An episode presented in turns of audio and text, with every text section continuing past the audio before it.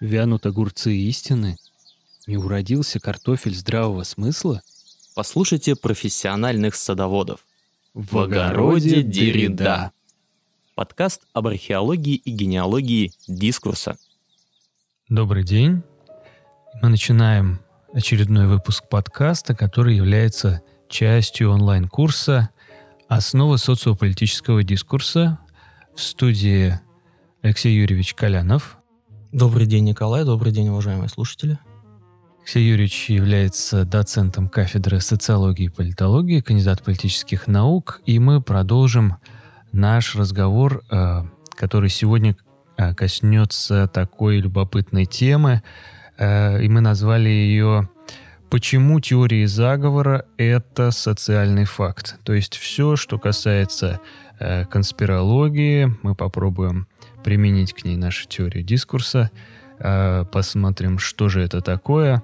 Ну, а начнем, э, я предлагаю, с э, определения того, что же такое социальный факт, коль скоро мы теории заговора решили к ним отнести. Насколько я понимаю, природу социального факта впервые описал, собственно, Эмиль Дюргейм. Да, Николай, это совершенно верно. Действительно, нужно будет обращаться к творчеству Эмиля Дюргейма. А единственное, я бы хотел еще остановиться на более каких-то глубоких э, вещах из прошлого и э, вообще, в принципе, э, рассмотреть, э, каким образом э, такая э, категория как факт э, попала в язык социологии. Да? Это, наверное, нужно обязательно объяснить, потому что у э, социологических, у общественных наук э, история не очень большая, но так или иначе они э, появились позже естественных наук, и э, их основная э, идея из, первоначально, в начале там, э, 19 века, в конце э, 18 века, э, заключалась в том, чтобы использовать именно инструментарий естественных наук для изучения общества. Э, в этом русле двигался и Дюргейм, э, уже после того, как были и конты, после того, как были, в принципе, такие органицисты, как Спенсер, который, в принципе, уп уп уп уп уподоблял э, э, общество живому организму. Э, Дюргейм э, также в духе вот этого естественно-научного э, понимания э, социальных процессов, общественных процессов и общества, да, э, попытался ввести в э, язык социологии э, какие-то такие вещи, связанные с объективными данными, да, поэтому э, благодаря э, Дергейму мы сегодня и оперируем понятием социальный факт. Что же он понимал под социальным фактом? А, он понимал под социальным фактом э, всякий способ действий, устоявшийся или не устоявшийся, способный оказывать на индивида внешнее принуждение. А, или иначе, распространенный на всем протяжении э, общества, имеющий э, в то же время свое собственное существование и независимое от его индивидуальных проявлений. Э, то есть социальные факты — это все, что влияет на э, человека в плане его поведения и в плане его мышления. Поэтому э, Социальные факты не обязательно должны быть объективными фактами материальными, материальными объективными фактами реальности. Это могут быть э, верования, это могут быть идеи, это могут быть э, различного рода мысли, способы мышления, э, способы поведения, которые под собой имеют именно какое-то идеологическое обоснование. А вот если здесь мы чуть-чуть отступим назад и чуть коснемся вот этого э, кажущегося какого-то ресентимента, получается, гуманитарных наук перед э, как бы старшим братом естественными mm-hmm. науками. И действительно ли это так занимало социологов? Э, и именно поэтому они включали, скажем, метафоры из естественных наук в свой дискурс? Или, может быть, имело место и обратное влияние? Э, действительно ли Дюргейм так был озабочен вот э, обоснованием, утверждением э, социологии как почти естественной науки? Я думаю, здесь э, нужно употребить не столько слово ресентимент, сколько, ну, что-то попроще. Да? Это, наверное, что-то вроде некоторой э, неуверенности э, обществоведов э, в том, как их а, наука воспринимается и другими учеными, и как она воспринимается обществом. Еще с момента появления социологии в лексиконе Агюста Конта в 1839 году основная миссия, которую отцы-основатели социологии декларировали для себя, это было создание науки об обществе в той структуре, которая бы соотносилась со структурами всех остальных наук. Соответственно, первое, что э, делает Конт, он пытается найти законы, э, э, по которым функционирует общество. Он, как известно, э, э, придумал этот закон стадий э, человеческого познания, хотя первым э, действительно э, важным и э, мощнейшим да, прорывом в этом смысле был, э, был труд Маркса э, и его закон э, смены общественно-экономических формаций. Э, Нюргейм э, действует, в общем-то, тоже в таком же э, ключе, пытаясь э, внедрить э, инструментарий э, точных наук для того, чтобы э, доказать, что э, обществоведение, обществознание имеет дело с реально происходящими э, предметами, с реально происходящими фактами. Это он блестяще показывает в своей работе о самоубийстве. И э, то, что происходило потом, в начале 19 века, да и практически до э, конца 20-го, э, позитивизм да, и э, бихевиористы, э, это, по сути дела, тоже продолжение э, вот этих всех э, метаний и исканий э, э, обществоедов, э, ученых, которые э, занимались общественными социальными науками, э, в попытке именно, значит, э, сформировать э, знание об обществе именно как науку точную, как науку, которая действительно оперирует какими-то э, важными и э, нужными э, для всех э, понятиями. Ну, здесь как раз, я думаю, что мы приблизились э, к той точке, где нам нужно совершить вот эту развилку. То есть мы, э, если я правильно понимаю, можем говорить отдельно о социальных фактах и о фактах объективных. Так ли это? И могут ли они не совпадать? Да, они могут не совпадать, действительно, и о них можно говорить отдельно. А, дело в том, что самым простым примером а, вот этого несовпадения могут служить э, примеры из э, духовной жизни, которые так или иначе э, влияют на поведение людей. Ну, в каком-то смысле религия, которая структурирует жизнь человека, э, верующего, как вера в что-то, в первую очередь, основа религии, да, это вера в какое-то чудо, да, вера в какое-то сверхъестественное э, событие или сверхъестественная су- сущность и так далее, это, по сути, есть один из э, таких э, примеров а, социальных фактов, которые не, не имеют э, реального проявления в материальной действительности, да, но при этом э, э, миллионы людей э, так или иначе руководствуются э, теми э, практиками, теми инструкциями, которые им э, дают, э, значит, какие-то э, религиозные институты.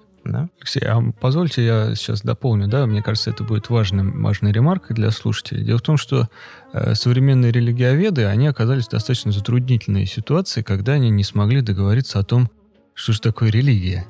Угу. И сейчас используется чаще такое понятие, как идеология высшего порядка.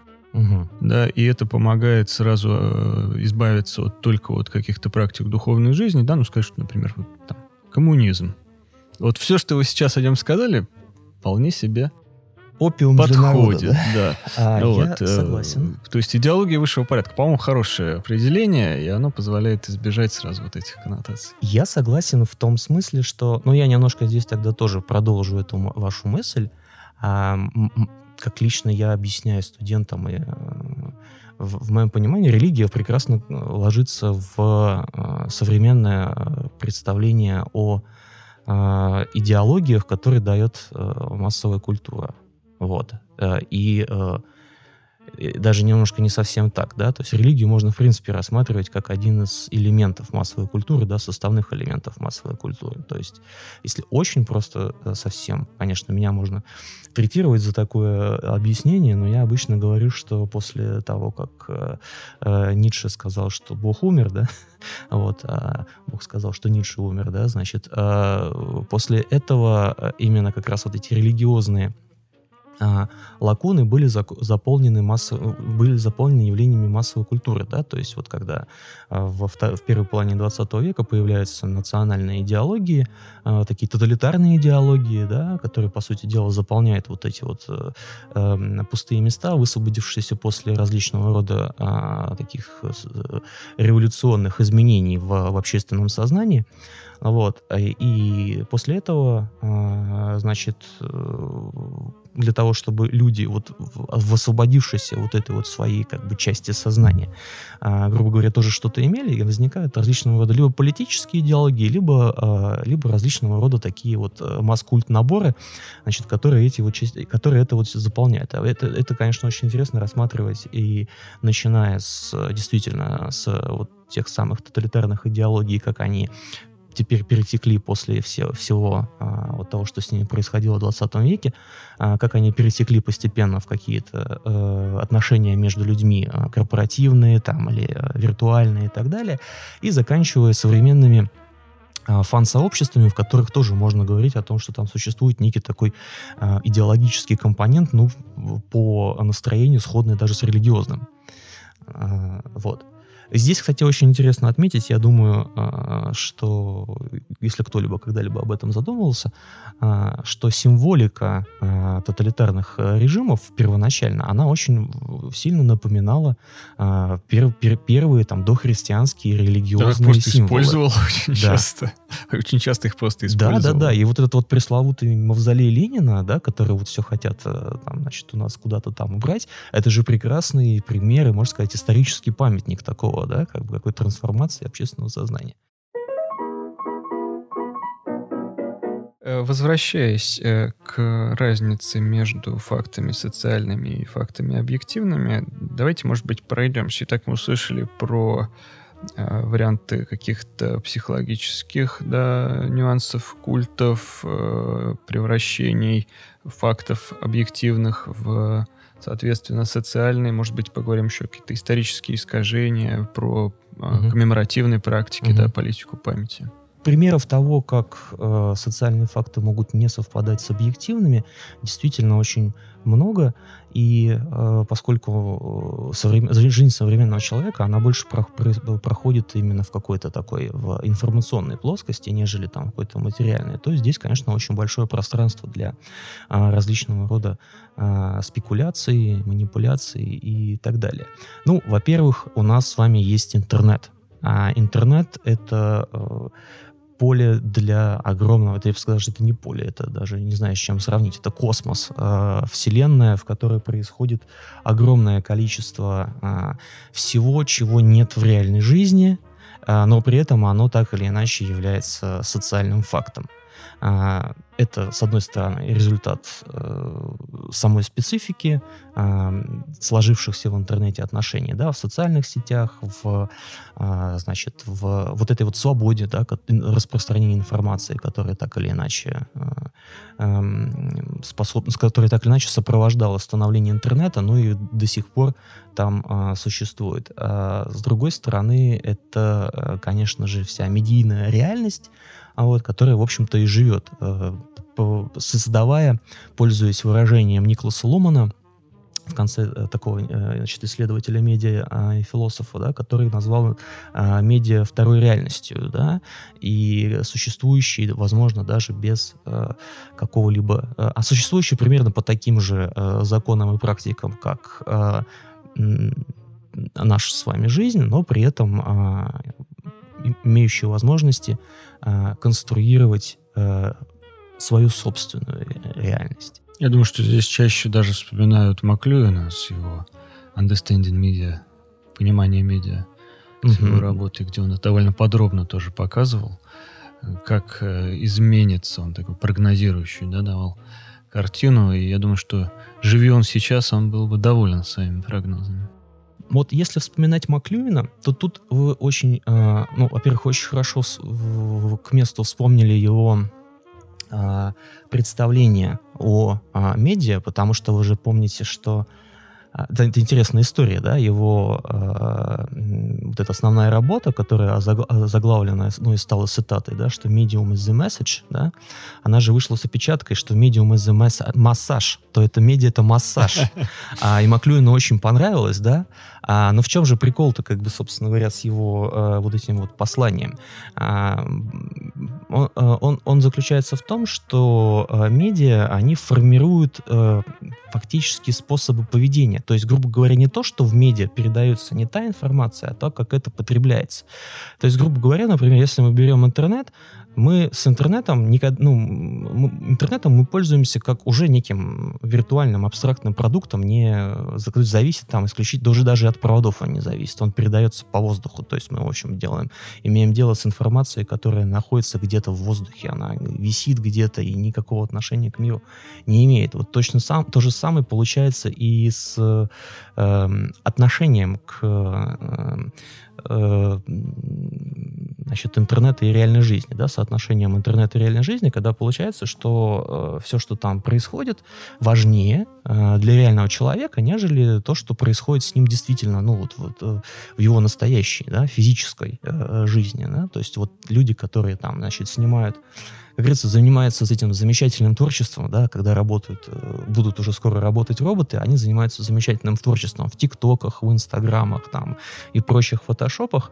И э, уже сейчас мы видим ситуацию, когда если вот взять и выключить там, например, у них э, какой-нибудь Инстаграм, ТикТок и Фотошоп, то от них по большому счету ничего не останется. То есть они все э, просто, вот личность уже существует просто в виртуальном пространстве.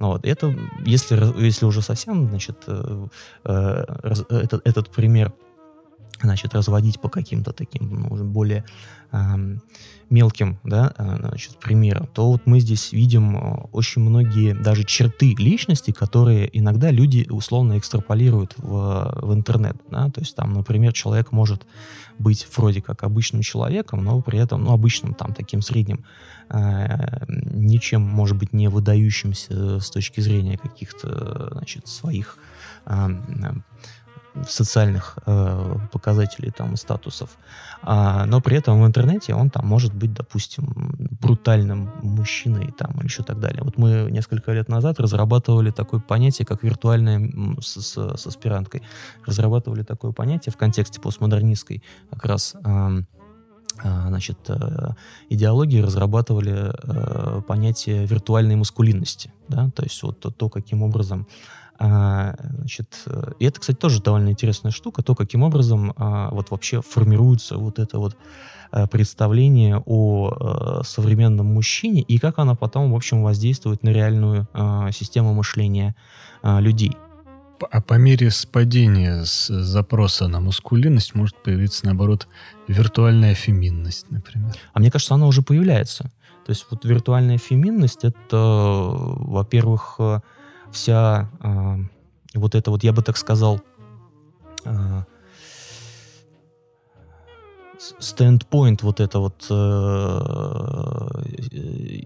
стендпоинт идеи, да, что женщина там не должна э, делать все эти практики, которые якобы навязываются ей мужчинам, да, то есть не, не, не вести себя там определенным образом, то есть не, не краситься, не э, притворяться там, значит, послушной и так далее и тому подобное. И создается впечатление, что на самом деле огромное количество мужчин это некий такой собирательный образ такого брутального э, какого-то, значит, э, властного мужчины, который требует с кнутом и плеткой, чтобы она там, значит, ежедневно с, э, с, с, выполняла этот ритуал макияжа там и всего остального, да, там и так далее. Вот как бы все вот это вот женщины как бы постепенно через вот эту лексику, кстати, между прочим, как раз таки вот э, через вот весь этот дискурс, он в данном случае, можно сказать, очень эм, бурлит и трансформируется, да, сейчас. Я думаю, самое время подойти к э, вершине нашей э, только что сложившейся пирамиды социальных фактов и поговорить, собственно, о теме э, теории заговоров, разного рода конспирологии и так далее. Ну, э, в связи с этим вопрос. А почему все-таки с точки зрения социологов мы верим в то, чего доказать никак нельзя? В первую очередь здесь нужно, э, видимо, обратиться к теоретическим обоснованиям, пытаться понять, да, каким образом в обществе возникают а, такого рода м, представления. Ну, в, здесь можно взять три, наверное, обоснования, которые мне кажутся наиболее м, оптимальными в данном случае. Э, в первую очередь это, ну, конечно же, это э, не хватка информации э, или а, значит, не достаточное количество информации о каком-либо явлении. Тут э, можно э, брать э, любые объяснения, каким образом начинает работать человеческое сознание, но так или иначе оно начинает фантазировать, домыслять, да, даже если мы возьмем вот этот вот эм, Э, замечательный закон а, о стадии э, человеческого познания Агюста Конта, то он здесь даже, ну, при всей его там, может быть, а, уже архаичности, он прекрасно это объясняет, да, что сначала человек значит, объясняет все через религию, потом через метафизику, а потом через э, позитивные какие-то, значит, способы. А, вот, поэтому как только человек сталкивается с чем-то непонятным, у него возникают и, возможно, в данном случае не всегда верные, но тем не менее интерпретации. А, может быть, э, здесь включается, опять же, ну, если мы берем психологию, может быть, здесь включается такой метафорич, метафорический способ объяснения, да, который вот был свойственен людям до научного такого сознания, ну, в частности, религиозного, да, это на самом деле породило огромные, прекрасные, замечательные э, значит, целые э, системы а, мифологические, да, и, и, значит, включающие огромное количество красивых там, значит, представлений о богах, о каких-то, значит, явлениях, о каких-то там, значит, э, ритуалах и так далее. Вот. А, во-вторых, ну, естественно, в этой ситуации возникает э, и то, что мне кажется тоже очень э, таким потенциально э, а, сильным объяснением, э, это когнитивные искажения в общественном сознании, значит, э, которые как раз и влияет на то, что, ну, что, что, что когнитивные процессы, это процессы, которые включают мышление, э, анализ, э, логику э, восприятия. И, соответственно, вот где-то в этой цепочке э, интерпретации информации происходит сбой. И люди начинают э, интерпретировать э, происходящие события сквозь э, образ, который складывается у них в голове. И этот образ чаще всего э, и, и чаще всего а, ассоциируется с каким-то э, таинственным, э, не э, подвластным какому-то рациональному объяснению, поведением э, тех, у кого есть власть. Да? То есть э, власть в данном случае выступает как главный образ, э, о котором не хватает информации, а, коммуникация с которым затруднена, и поэтому происходят какие-то искажения. И вот на этом этапе коммуникации возникает э, некое, э, э, не, некое представление о том, что на самом деле там происходит что-то очень страшное, и это все против нас, и это все, как говорится, выгодно какому-то а, очень узкому кругу лиц, вот, и, значит, на самом деле нам нужно с этим как-то бороться. Ну, еще, конечно, есть третий э, э, способ объяснить э, вот такого рода а, возникновение такого рода представления, это, и, возможно, он, ну, с точки зрения э, общественных наук, является наиболее таким э, актуальным в плане его практики применимости, это наличие в обществе каких-либо социальных проблем. Вообще э, наличие различного рода теорий заговора и, значит, вот этих вот как, искаженных представлений об отношениях э, значит, людей и э, тех, кто каким-то образом влияет на, э, может повлиять на социальную жизнь, э, это свидетельство наличия в обществе достаточно высокого уровня неравенства. Ну, вот, потому что э, неравенство может сейчас измеряться уже не только в финансовом, материальном каком-то плане, оно еще измеряется, конечно же, и в информационном плане, потому что информацион, информационное общество подразумевает, что информация является э, ключевой ценностью. Растет э, так называемое информационное неравенство, это действительно так. Э, мы имеем доступ только к той информации, которую, условно говоря, нам представляют, а, и мы имеем доступ э, к информации, которую мы не можем проверить, и это порождает большое количество домыслов, и это приводит к тому, что у нас возникают какие-то искаженные представления. То есть э, вот такого рода теории мы можем представить как когнитивное искажение, которое возникает на поверхности социума. Можно и так сказать, да, да. Вот э, любопытный нюанс, да, действительно есть э, такое искушение говорить, что вот э, по мере развития человека, по мере его развития образованности там, и так далее, у него возникает какая-то резистентность к разного рода теориям заговора, к разного рода там крипто каким-то теориям. Вот. А, хотя антропология, она, в общем-то, нам довольно убедительно показывает, что в обществах, которые находятся как раз вот в почти примитивном состоянии, там а, несколько другая ситуация. Нет вообще запроса на объяснение. Да, то есть достаточно знать человеку, что вот это, допустим, птица поет в определенное время, это означает вот это. Почему она поет, для чего, это его как раз не интересует. И вот э, ряд есть э, антропологических заметок, там и французы много писали про Северную Америку, э, голландцы на африканском континенте, угу. да, вот там человек, он жил в каком-то племени, и там было озеро. Он выходит однажды и помнит, что вот здесь точно была гора. Ну, спрашивает у местного человека, говорит, а что случилось, а где гора-то? Он говорит, да, все, утес какой-то. Да все нормально. Этот утес, он отправился на, на похороны к своему дедушке. Угу. Он через некоторое время вернется. Через некоторое время он снова выходит на берег, видит, что утес действительно там. Да, угу. Он пытался найти объяснение, что случилось, там какие-то приливы, отливы, или что-то вообще там происходит. Угу. Спрашивать у местных, они говорят, зачем тебе это нужно? Мы знаем. Он уходил, он вернулся, все в mm-hmm. порядке. Вот. А может быть, действительно, запрос на объяснительные модели, он является плодом вот, э, века позитивизма, века желания все узнать. И действительно, он не является чем-то врожденным для человека. Я думаю, что э, вот этот... Э, запрос действительно э, присутствует там, где картина мира несколько, ну, то ли нарушена, то ли она настолько э, сложна, э, что действительно у человека возникает необходимость в каких-то объяснениях. Э, племена, которые мы, э, значит, так... Э, значит, так, которые мы так э, нагло э, и э, беспардонно называем примитивными, на самом деле картину мира имеют в голове, как правило, цельную.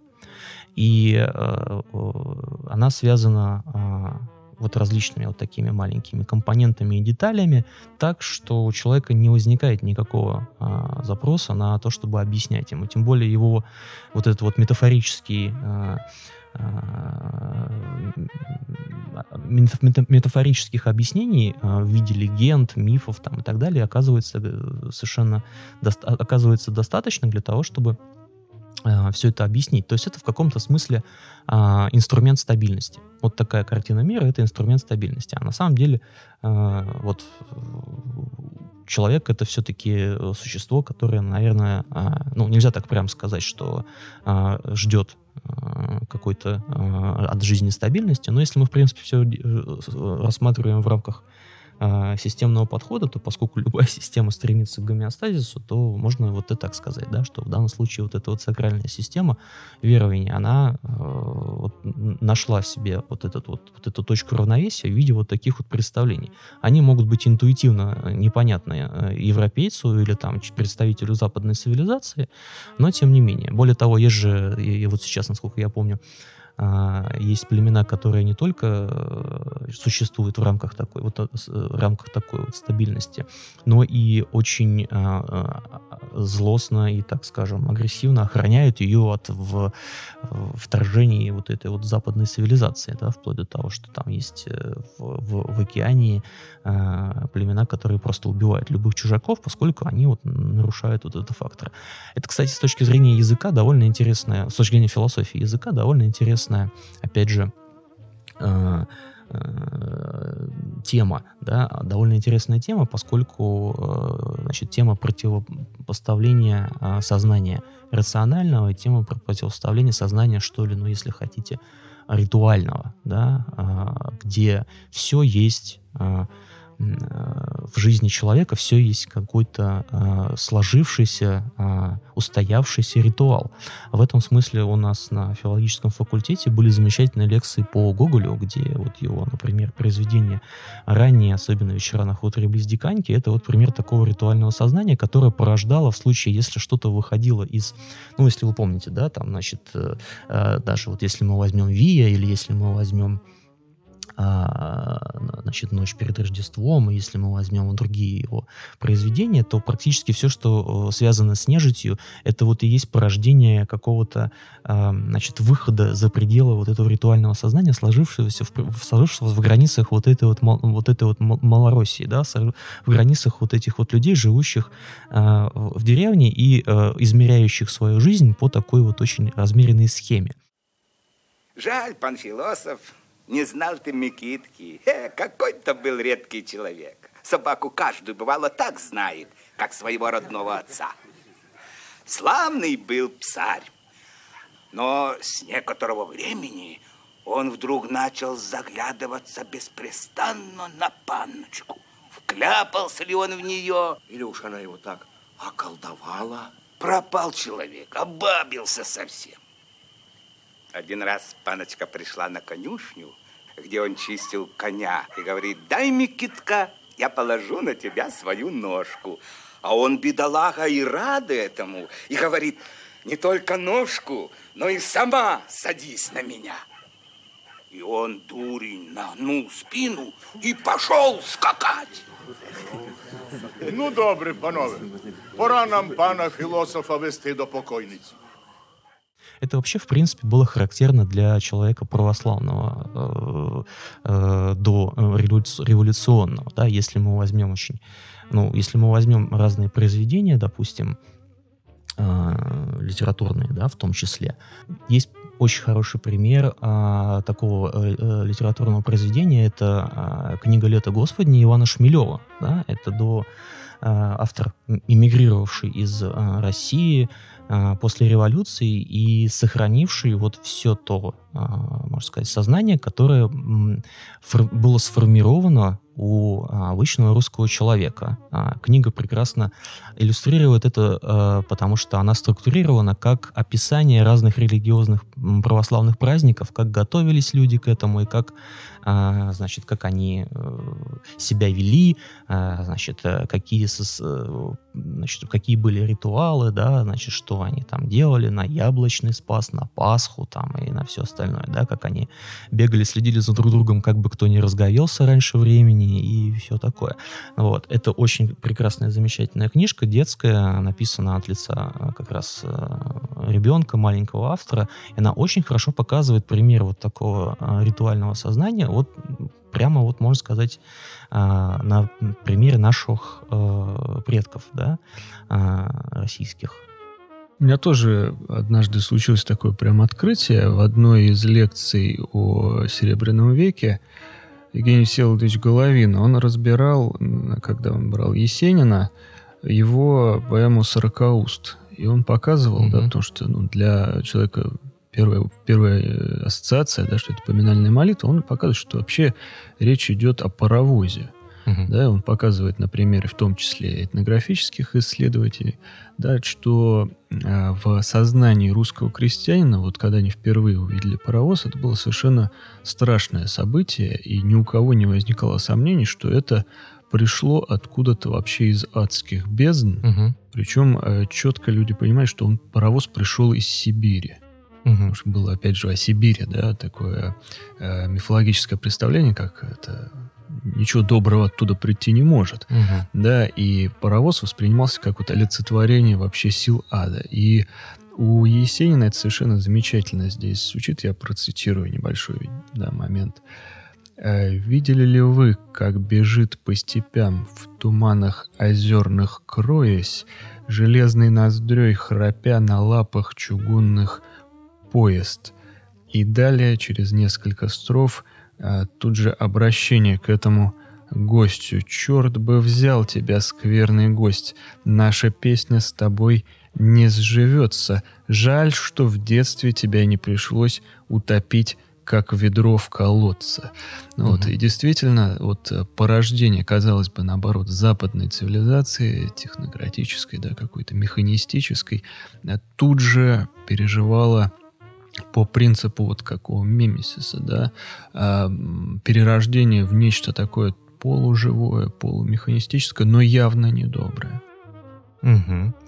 И здесь э, явно заметно как раз это когнитивное искажение, да, когда э, человек с таким сформировавшимся уже э, сознанием видит э, нечто новое, э, напоминающее ему что-то, ну, скорее всего, э, симметрию и логику чего он не может э, воспринять в своем сознании.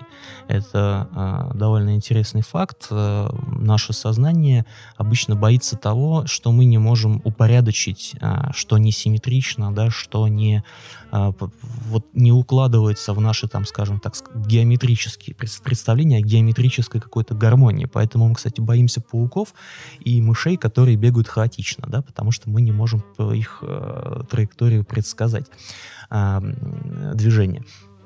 И, конечно, здесь это действительно вполне себе э, когнитивное искажение, да, потому что человек с сложившимся представлением не понимает, как это работает, он начинает э, начинает придавать э, какие-то э, значит, антропоморфные черты, он начинает придавать этому черты э, неки, не, негативного, э, злого, то, что ассоциируется у него с силами, нарушающими его гармонию внутреннюю, да, и э, мыс, гармонию его мышления, его логики, его мира.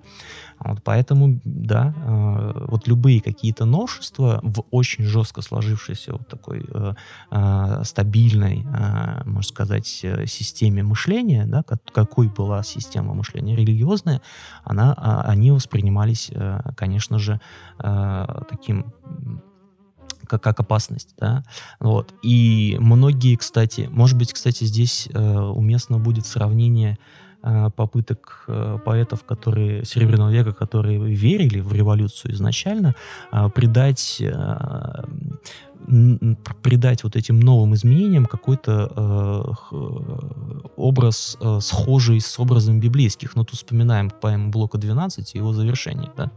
Вот, как бы Христос э, в окружении э, красногвардейцев, да, вот этих вот, которые идут э, по улице. И, э, возможно, это был даже какой-то элемент, что ли, ну, я не знаю, продвижение, да, вот этой новой, новой системы мышления для того, чтобы она была понятна э, простому человеку. А там все ждали, там, э, кто там, э, Валерий Яковлевич Брюсов, он там новых гун ждал. Все, все хотели к чему-то обратиться, да, такому да, старой памяти. Да, интересно. Вот в этот, конечно, с точки зрения символик, а Серебряный век, ну, тут говорить-то, конечно же, даже и не хочется лишний раз, э, поскольку и те направления, которые тогда существовали, и символизм, и акмеизм, там, и, и маженизм, они в большей степени обращались именно как раз-таки к символам, именно как раз-таки к символам, которые которые емко могли бы э, представить э, вот аналогии да, того, что происходило тогда. Да.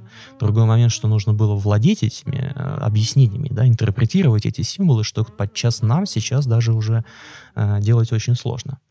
Но мне кажется, что мы сейчас сталкиваемся с абсолютно точно такой же э, ситуацией, когда приходит новояз, когда приходят новые технологии, вот, когда они заставляют нас тоже менять как бы, какое-то сложившееся у нас представление о чем-то, многого чего-то не понимаем, и это, опять же, у нас э, э, провоцирует э, определенного рода логические какие-то э, изменения в восприятии. Я бы хотел продолжить эту тему, коль скоро мы зашли на территорию литературы, как э, конспирологический дискурс в массовой культуре, в современной литературе, в кино, где-то еще в новых медиа, как он себя проявляет. Может быть, какие-то примеры разберем.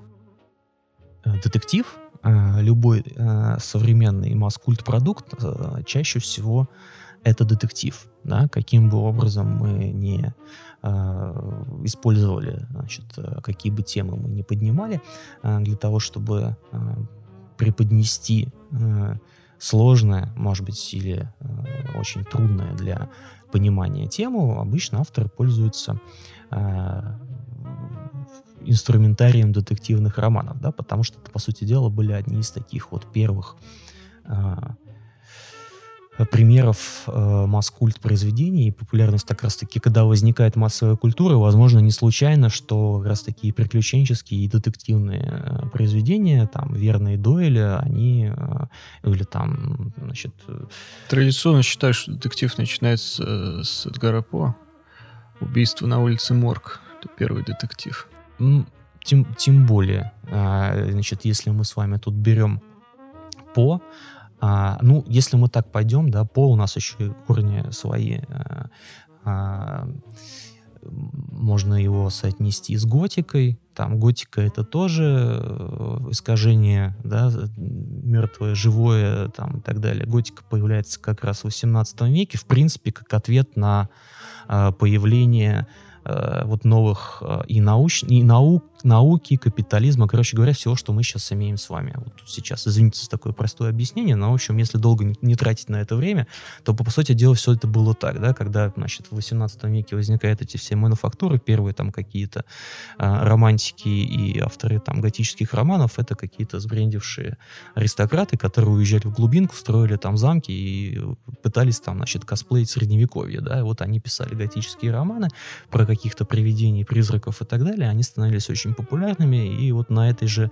всей почве, по сути дела, вырос весь а, вот этот вот мистический а, такой э, канон э, 19 века, да, начиная с По, продолжая там Стокером, Дойлем, а, значит, и всеми остальными, Уэллсом, там, и так далее, да, то есть это вот все как раз а, оттуда, да, но это мы, почему, да, мы об этом говорим, потому что это, в общем, массовая литература, а, в каком-то смысле до сих пор, да, и если мы берем пример какого-то а, литературного произведения, которое можно назвать прям маскультом, то сейчас это Кинг, а, сейчас это, а, ну, я не знаю, там нулевые, там был просто безумно популярен там Акунин, да, который как раз-таки историю смог а, с- в рамки стиснуть, втиснуть в рамки детектива, да, создав вот этих своих персонажей а, и так далее.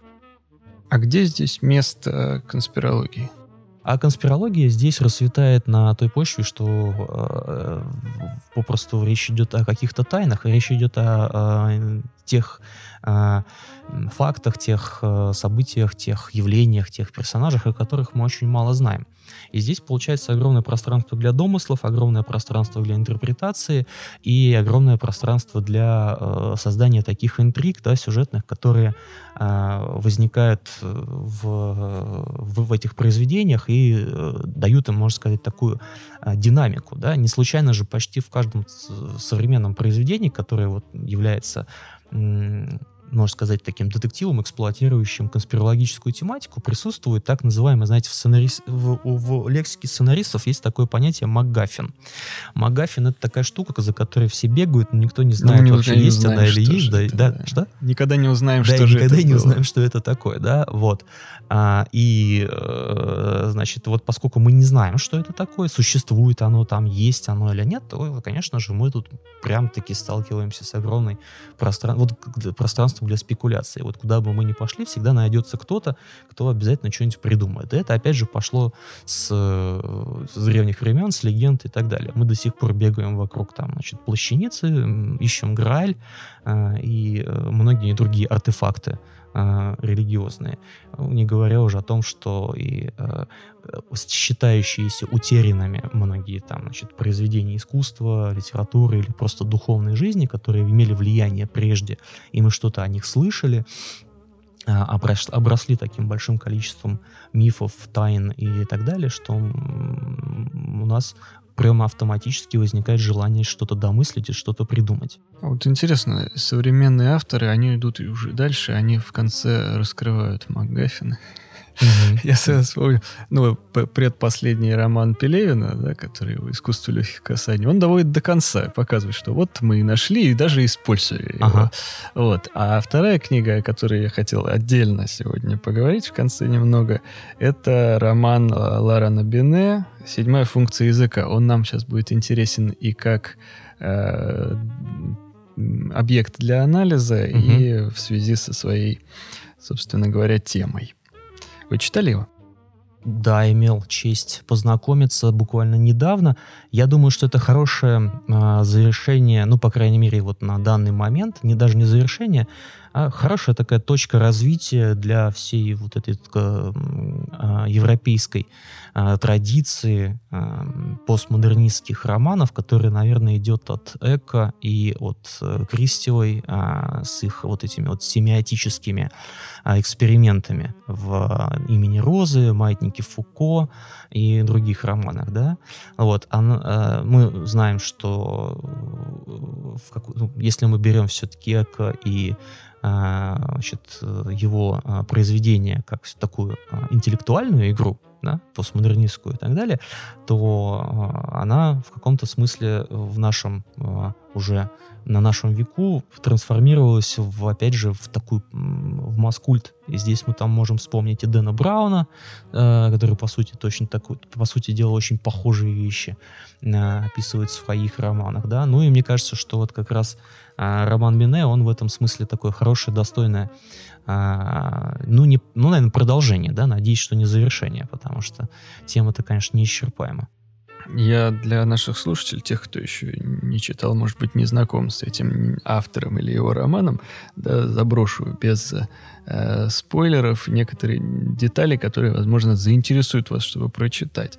Дело в том, что это любопытная возможность ознакомиться с э, таким э, с такой палитрой э, европейской интеллектуальной жизни на примере такого авантюрного, э, действительно почти детективного романа, в котором присутствуют в качестве персонажей, вот самого Лорана Бене, его часто называют как бы новым Умберто Эко, но вот там сам Эков присутствует, и, конечно, там э, и э, сама завязка да, вокруг вокруг э, смерти Ролана Барта, которая начинается, от которой начинается э, все произведение. Но там присутствуют все, практически кого вы только хотите встретить. И Дорида, и Юлия Кристева, сегодня упомянутая, которая там одну из ключевых сыграет ролей. Да, да, да, она да. играет э, любопытную роль. И как раз там присутствует э, тайное общество, заговор, угу. значит, интеллектуалов которые довольно странно себя ведут и Э,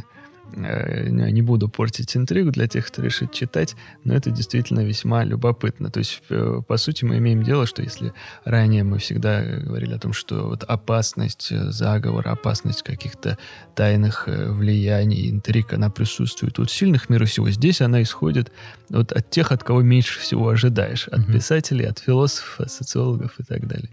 Угу. Ну, то есть те, кого у нас называли, Паретто называл антиэлитой, да, а, то есть те, кто вроде бы, казалось бы, говорит о, о чем-то важном, но при этом ни на что не а, влияет а, никоим образом. Да, это действительно очень а, такой а, колоритный а, роман, который даже тем, кто не очень хорошо знаком с а, вот, всеми именами, перечисленными Николаем, э, и не очень хорошо знает а, выдающихся таких известных лингвистов а, европейских а, 20 века, которые связаны с постструктурализмом, там, с постмодернизмом и так далее, это, в принципе, довольно а, такая а, интересная а, книга, которая позволяет даже э, и без дополнительных знаний получить от нее удовольствие, да, потому что там используется такой замечательно, выражаясь языком наших формалистов, там, Шкловского и так далее, прием, при, прием остранения, да, в духе вот этого вот полицейского а, бояра, который ничего не понимает в том, что вокруг него происходит, и ему на пальцах объясняют, по сути дела, всю лингвистику. Я, кстати, значит, когда читал, ну, всю вот эту вот теорию, значит, э, структурализма и так далее, я когда читал, кстати, пришел, э, э, мне пришла в голову такая мысль, что, наверное, для современного там студента-лингвиста это будет примерно то же самое, как путешествие Нильса с дикими гусями там для а, вот этого скандин... шведского школьника, да, потому что все-таки Лагерь писал это не только как книжку, она писала это как учебник. Вот эту книжку тоже можно читать как учебник, вот, потому что там даже если мы берем, а, ну, иногда такие прям для подготовленного читателя значит, объяснение, нам кажется, зачем нам это все нужно, но тем не менее это подано так очень интересно. То есть там идея основная в том, что вокруг ключевых базовых каких-то вещей, которые студенты-лингвисты проходят там в первом семестре первого курса, то есть, допустим, там функции языка, которые выделил, как мне понравилось, в книге написано, значит, выдающийся русский лингвист, а во всех рецензиях написано выдающийся русско-американский лингвист. Роман Якобсон. Роман Якобсон, да. А, значит, там, а, который выделил Роман Якобсон, их все заучивают наизусть, и все знают, там, значит, кто изучает лингвистику, все эти шесть функций языка, а, значит, эм, перформативная, коннотивная, эмотивная, фатическая, метаязыковая и поэтическая, да, и э, тут добавляется некая седьмая, я бы, наверное, ее назвал сугестивная, да, это функция, которая позволяет, грубо говоря, управлять человеком. Убедить в чем и угодно. убедить его в чем угодно, да, да. И вот это и как раз есть такой вот несчастный МакГаффин, да, за которым бегают все, значит, какие-то японцы на каком-то выдающемся там автомобиле, э, значит, бегают и какая-то болгарская разведка, значит, и, и прочее, да, и почему-то из-за этого убивают, э, ну, кажется, что убивают одного из э, таких ключевых а, филологов 20 века, да, Ролана Барта, да, в основном известного его такой э, с его э, статьей а, смерть автора. Да, а на эту тему в рецензиях обычно шутят на да. книгу Бене, да, там что вот э, Барт убил автора, а Бене, Бене убил, убил Барта. Да. Барта. да. Замечательно. Вот, и э, тут сразу очень много возникает, конечно, аллюзий на, э, в принципе, э, и на другие произведения литературы, и очень, конечно, хорошо показано в целом а, вот это вот современное со, ну, эти отношения современных а, людей и а, людей, скажем так, науки а, того ну, такого периода, да, там, значит, конца 20 века. А, и если знать французскую вот эту традицию, да и, в принципе, европейскую вот эту традицию э, такого, такой сатиры, да, сатиры, выходящей за все рамки, тут э, даже, может быть, это и не такой уж радикальный пример, но французский э, в этом смысле э, юмор, он, конечно, очень э, э, радикален подчас, да, и, э, значит, вот эти все нападки э, друг э, на друга, нападки на вот этих вот интеллектуалов французских, может быть, и не настолько радикальные, но, по крайней мере, Филипп Солерс, представленный в этом романе, даже пытался реально подать в суд на свою карикатуру, да, за, за свою карикатуру в этом романе подать в суд на Бине, вот, но, по ходу дела, ничем не закончилось. Но, видимо, он был, видимо, Филипп Солерс был очень сильно обижен тем, что сделал автор с ним в этом романе. Мы оставим интригу для э, читателя. Вот. Но, э, опять же, э, посмотрим на то, э, каким образом здесь возникают вот какие-то тайные общества, заговоры и так далее. Э, и какова их природа. Здесь тоже все, в общем-то, очевидно. Природа тайных, тайных обществ, как правило, лежит в плоскости некоего недоступного обывателю знания. Наверное, не не, не удивительно, что именно а, интеллектуалы, да, именно ученые в данном случае являются вот э, членами такого, да, тайного общества. А до этого это у нас всегда были там, до сих пор, по-моему, везде а, присутствуют там иллюминаты, ну, иллюминаты или там какие-то иезуиты, там, масоны. тамплиеры, масоны и прочее, прочее. Тут, кстати, в той же самой массовой культуре можно тут вспомнить огромное количество видеоигр, допустим, тот же самый Assassin's Creed, который про тамплиеров и госпитальеров, да, или там замечательную вот эту вот э, э серию э, ныне, может быть, э, кто, все, кто любит вот это вот immersive жанр э, Deus Ex, э, таких игр, да, которые там тоже про будущее, где до сих пор почему-то сохранились иллюминаты, самые живучие, видимо, а они оказываются. Вот. Ну и масоны, конечно. Кстати, вот очень интересный э, пример, я не знаю, значит, здесь надо, наверное, рассуждать на эту тему, но он буквально вот вчера я пытался слушать один из таких московских прогрессивных подкастов, а, где вот эти ребята уже не первый год значит, делающие вот эту программу, они там уже каждый подкаст чуть ли не начинают с словами тем, что этот подкаст для масонов третьего градуса. То есть они, видимо, уже там, значит, в своем а, знании э, Эзотеризм переизбы... да, да, своем как бы эзотерическом знании и переизбытка вот этой всей маскульт э, ерундой, значит, видимо, дошли уже до такой степени. Вот, то есть, на самом деле, э, тут можно даже идти от шумеров и Древнего Египта, да, и, и э, жрецов, которые там, а, значит, обладали знанием как силой, да, то есть их некой политической, э, именно такой властной э, основной инструментарий, он именно э, был э, в наличии некого недоступного всем остальным знания, да, как что-то сделать, как что-то изменить, так, чтобы э, произошли, ну, как, так, чтобы обычные люди каким-то образом, э, значит, э, смогли э, изменить свою жизнь, да, или вот именно как-то на них повлиять таким образом. Вот. Э, опять же, если мы берем истории, которые поднимал, и темы, которые поднимала э, Умберто Эко в имени Розы, да, то там, значит, основная идея, основная идея как раз-таки в поиске вот этой утраченной третьей части поэтики Аристотеля, а, а, а контекст именно таков, что практически никто в, в это время не умеет читать, кроме монахов, и не знает вообще, что там написано.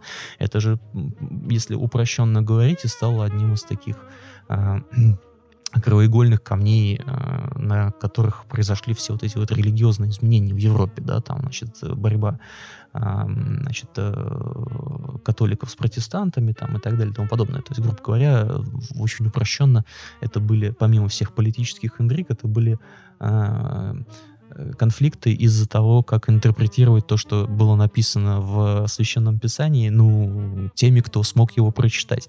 А, конечно, революция Гутенберга, книгопечатание и так далее, она как раз и э, сделала э, очень многое для того, чтобы э, значит, э, в, тексты стали э, доступны, значит, тексты стали доступны, и информации стало гораздо больше, и вот мы здесь пришли сейчас уже несколько к иному э, результату.